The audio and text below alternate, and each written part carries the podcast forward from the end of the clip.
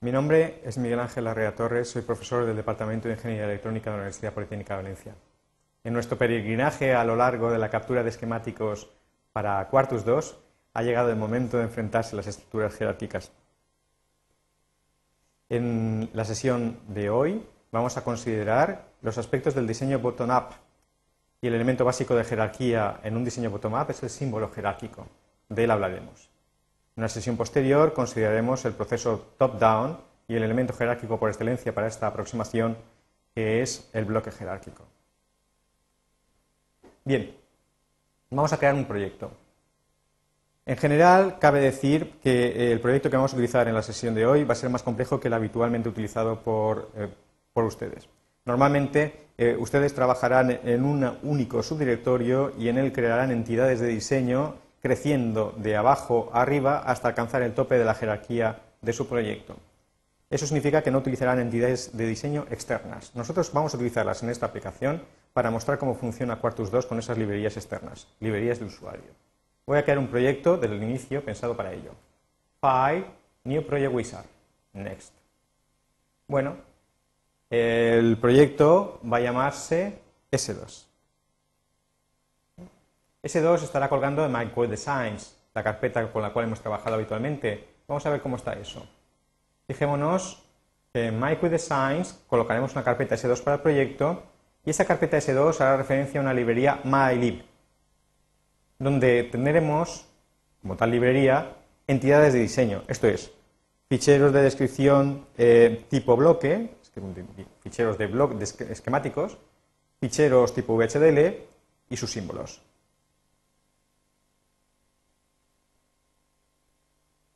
El proyecto se llamará S2.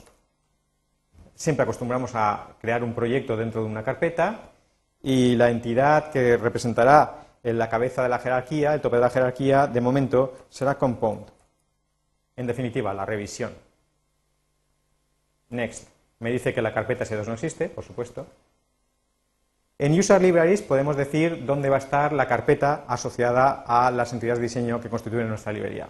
Nosotros podemos utilizar dos tipos de referencia, el path absoluto desde C, en este caso, o el path relativo respecto a la carpeta donde está el proyecto. Es preferible utilizar path relativos. Eso mejora nuestra portabilidad del diseño.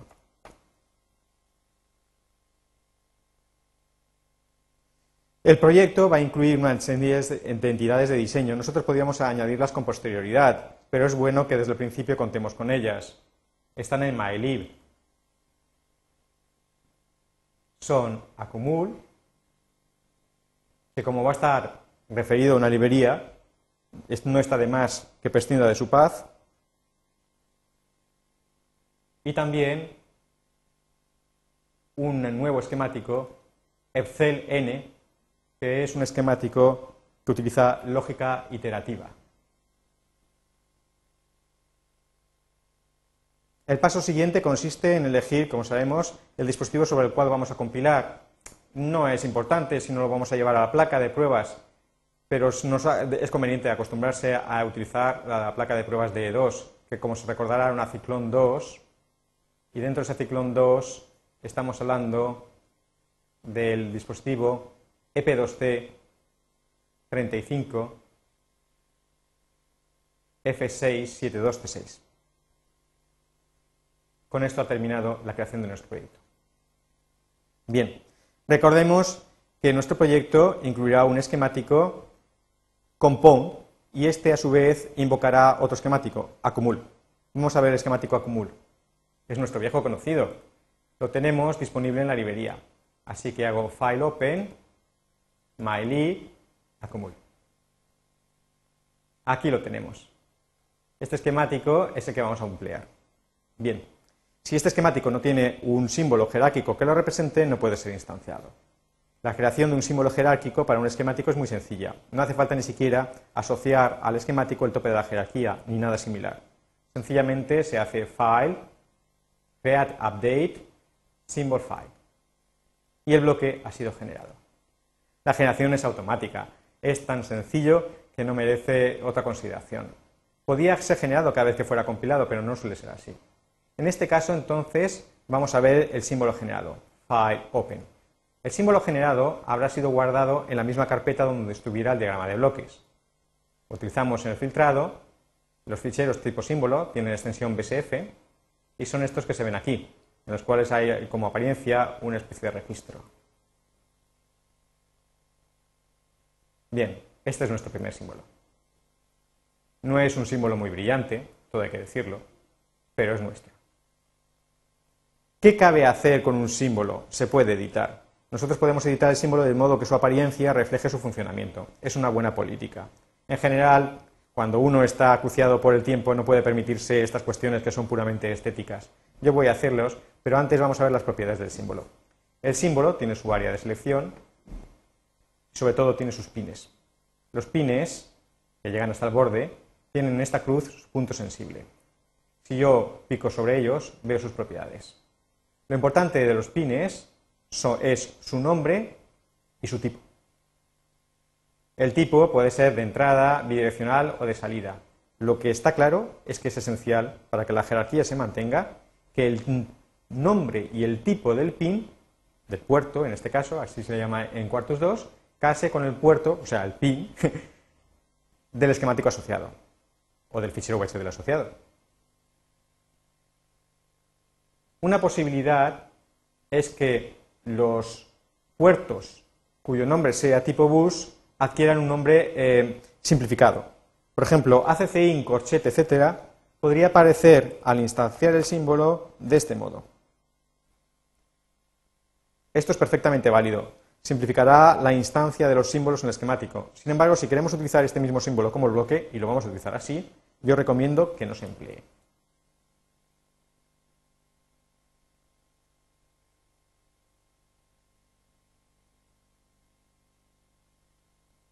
Los símbolos tienen más propiedades. Damos al botón de la derecha y en Properties podemos observar que efectivamente al generarse automáticamente el símbolo han sido reconocidos los parámetros que tenía asociado el esquemático. n y su valor por defecto 4, que será modificable a nivel de instancia. Voy a editar el símbolo. Lo único que voy a hacer es cambiar su aspecto. Bueno, voy a poner por aquí el nombre acumul. El reset, como se sabe, se acostumbra a disponerse en la parte inferior.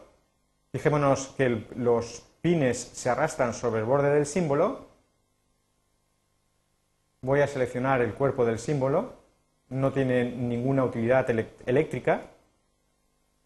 El reloj CLK lo voy a poner por aquí. Cuatro puntos de rejilla por arriba voy a colocar 4 el reset. Y más arriba dispondré el resto de los pines de entrada y salida del símbolo.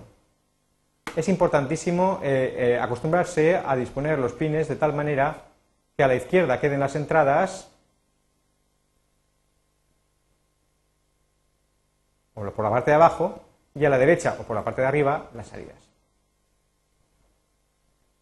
Para que se note claramente que estas son señales que unas son señales controladas mientras que las otras son señales de control, una buena política sería separarlas gráficamente.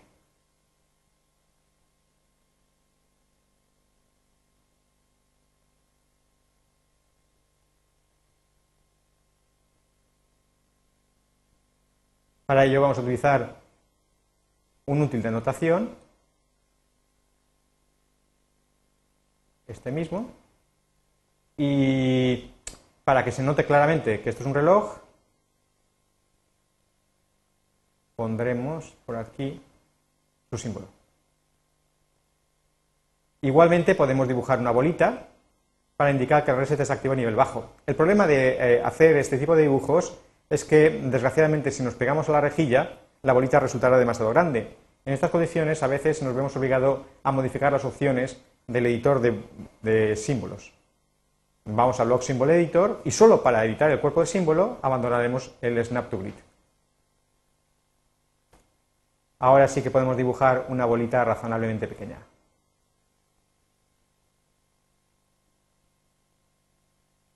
Bueno, es difícil de mover, pero lo vamos a conseguir.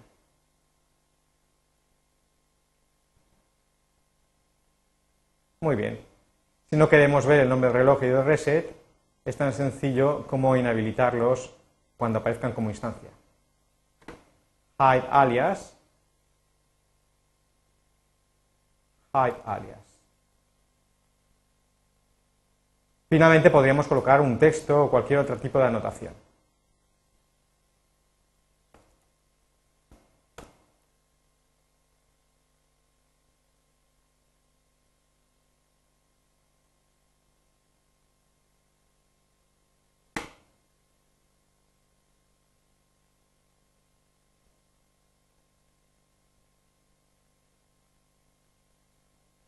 Muy bien.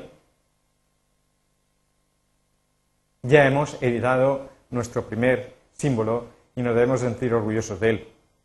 Hago File Save y a partir de ese momento estará disponible.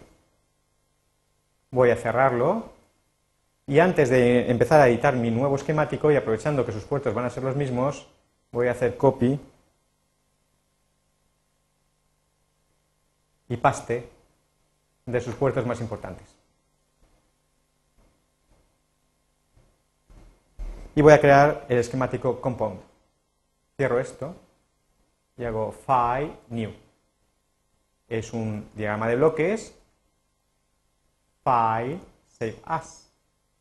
Y lo voy a guardar, por supuesto, en mi proyecto. Aprovechando que ya tengo los puertos, los voy a copiar. Edit Paste. Aquí tengo los puertos y la definición del parámetro. Esto me va a ahorrar un trabajito. Bien, ¿cómo instancio el símbolo? Exactamente igual que instanciaba cualquiera de los símbolos de las librerías de usuario.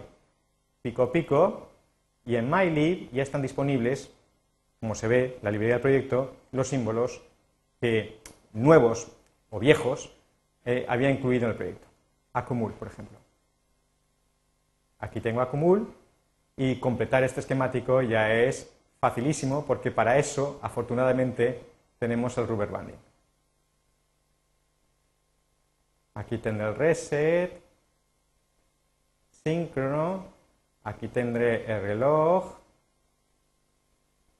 el reset asíncrono, este se va a ser más difícil de conectar, no es recomendable utilizar el rubber banding aquí.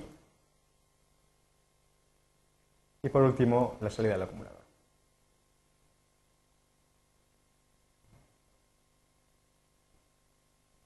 ¿Podemos ahora explorar el esquemático inferior, el esquemático acumulador desde aquí? No, no. Eh, eh, todavía el eh, Quartus 2 no ha explorado la jerarquía. Para explorar la jerarquía hay o bien que realizar un análisis y elaboración del, del proyecto, de la revisión, o bien compilar directamente. Voy a hacer el primer paso, que requiere menos tiempo. Con Processing hago Start, Analysis and Evaluation.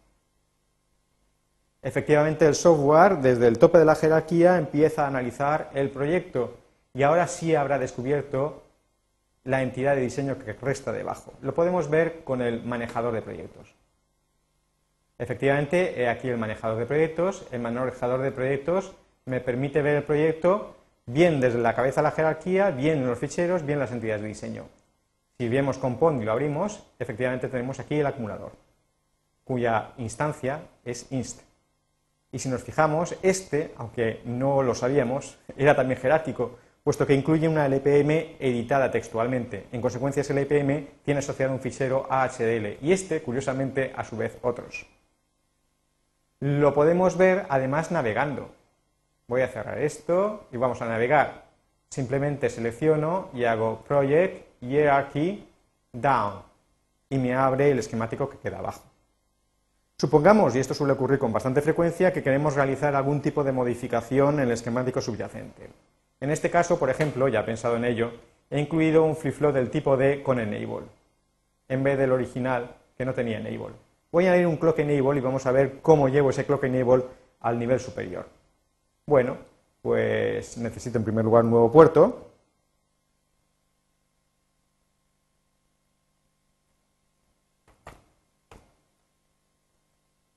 Y por supuesto, si quiero que esto funcione, necesitaré conectarlo al enable del flip-flop. Como siempre, hago la conexión por nombre, que es la más sencilla.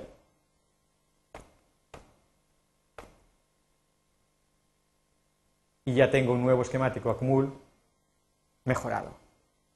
Ahora bien, fijémonos que estamos en la librería. Si yo cierro, por supuesto el símbolo no ha sido actualizado automáticamente. El símbolo fue generado, nosotros lo editamos, pero el símbolo está ahí en la librería. De hecho, en programas de este tipo, la instancia es, digámoslo así, una instantánea del símbolo una vez ubicado. Si en la librería de símbolos cambia algo, la, instancia no se ve modificada. Nos vemos, por tanto, obligados a crear un nuevo símbolo. Si lo hiciéramos automáticamente, lo cual es posible, nos veríamos obligados también a volver a editar y dejarlo como estaba. Eso sería un problemón. Es mucho más sencillo editar este símbolo directamente. Botón de la derecha, Edit Selected Symbol. Bueno, lo único que hay que hacer es añadir un pin. Tampoco es tan complicado. Entonces, añadir un pin es fácil. Pico, pico, pico dos veces en el borde del símbolo y automáticamente me aparece la ventana de diálogo de un nuevo pin.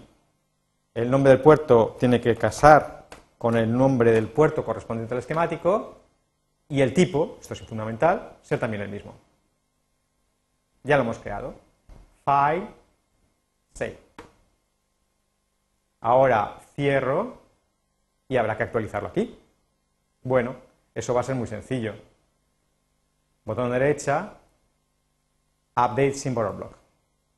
Cada vez que modifiquemos un símbolo, si queremos reflejar ese cambio, nos veremos obligados a hacer una actualización, bien de los símbolos seleccionados, bien de todas las ocurrencias, o sea, todas las instancias en el esquemático de los símbolos seleccionados, bien de todos los símbolos en el bloque.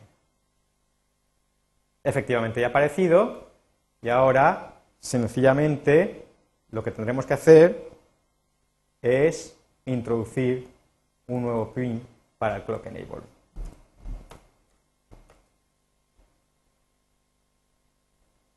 En todo ese proceso de diseño hemos intentado mantener los nombres de los puertos de los símbolos con el nombre de los pines. Fijémonos que Quartos 2 utiliza una terminología que es habitualmente la inversa de la que se emplea en la mayor parte de los programas de captura de esquemáticos, con la finalidad no solo de simplificar la captura de esquemas, sino también de simular. De hecho, teníamos un fichero de simulación llamado acumul. Lo vamos a utilizar para simular compound. File, open. Me iré a myLib y cogeré el fichero que tenía guardado al efecto. View, Fitting Window. De este fichero podemos utilizar casi todas las cosas, menos estas dos salidas que ahora ya no afectarán.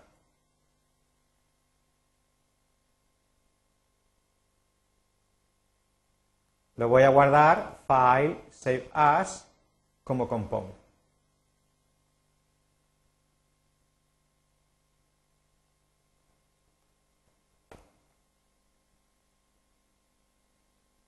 Bien, para poder simular necesito algo más que el análisis y la elaboración. Tengo que compilar. Le doy al botón de compilación.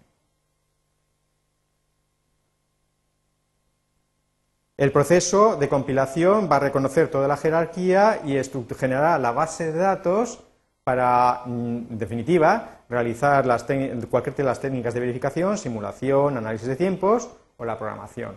Es importante darse cuenta que esta base de datos eh, no se obtiene de un modo determinista. Quiero decir, el proceso de compilación, el proceso eh, de síntesis es un proceso muy complejo en el cual, eh, en el cual se pueden obtener resultados variables, variables. Por tanto, esa base de datos en realidad es importante. Bien, yo ahora voy a simular Assignment Settings, simulación, Compound, Puedo hacer una simulación comparada, check outputs. En la simulación comparada voy a compararlo todo, puesto que lo único que me importa es la salida, ACC. Y voy a reescribir. Lo que pasa es que antes de hacer la simulación,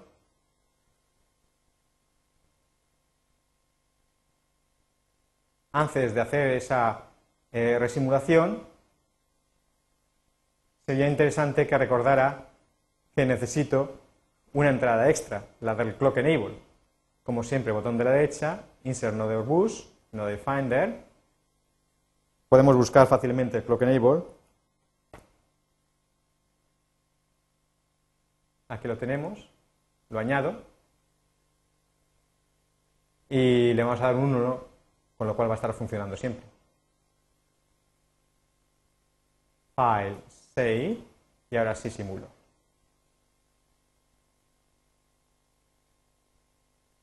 Cruzamos los dedos para que el resultado sea el mismo y efectivamente esto es lo que ocurre. El resultado es el mismo y lo que hemos hecho es nuestro primer diseño jerárquico. De momento este diseño aún tiene mucho que crecer, pero eso lo veremos en la próxima sesión.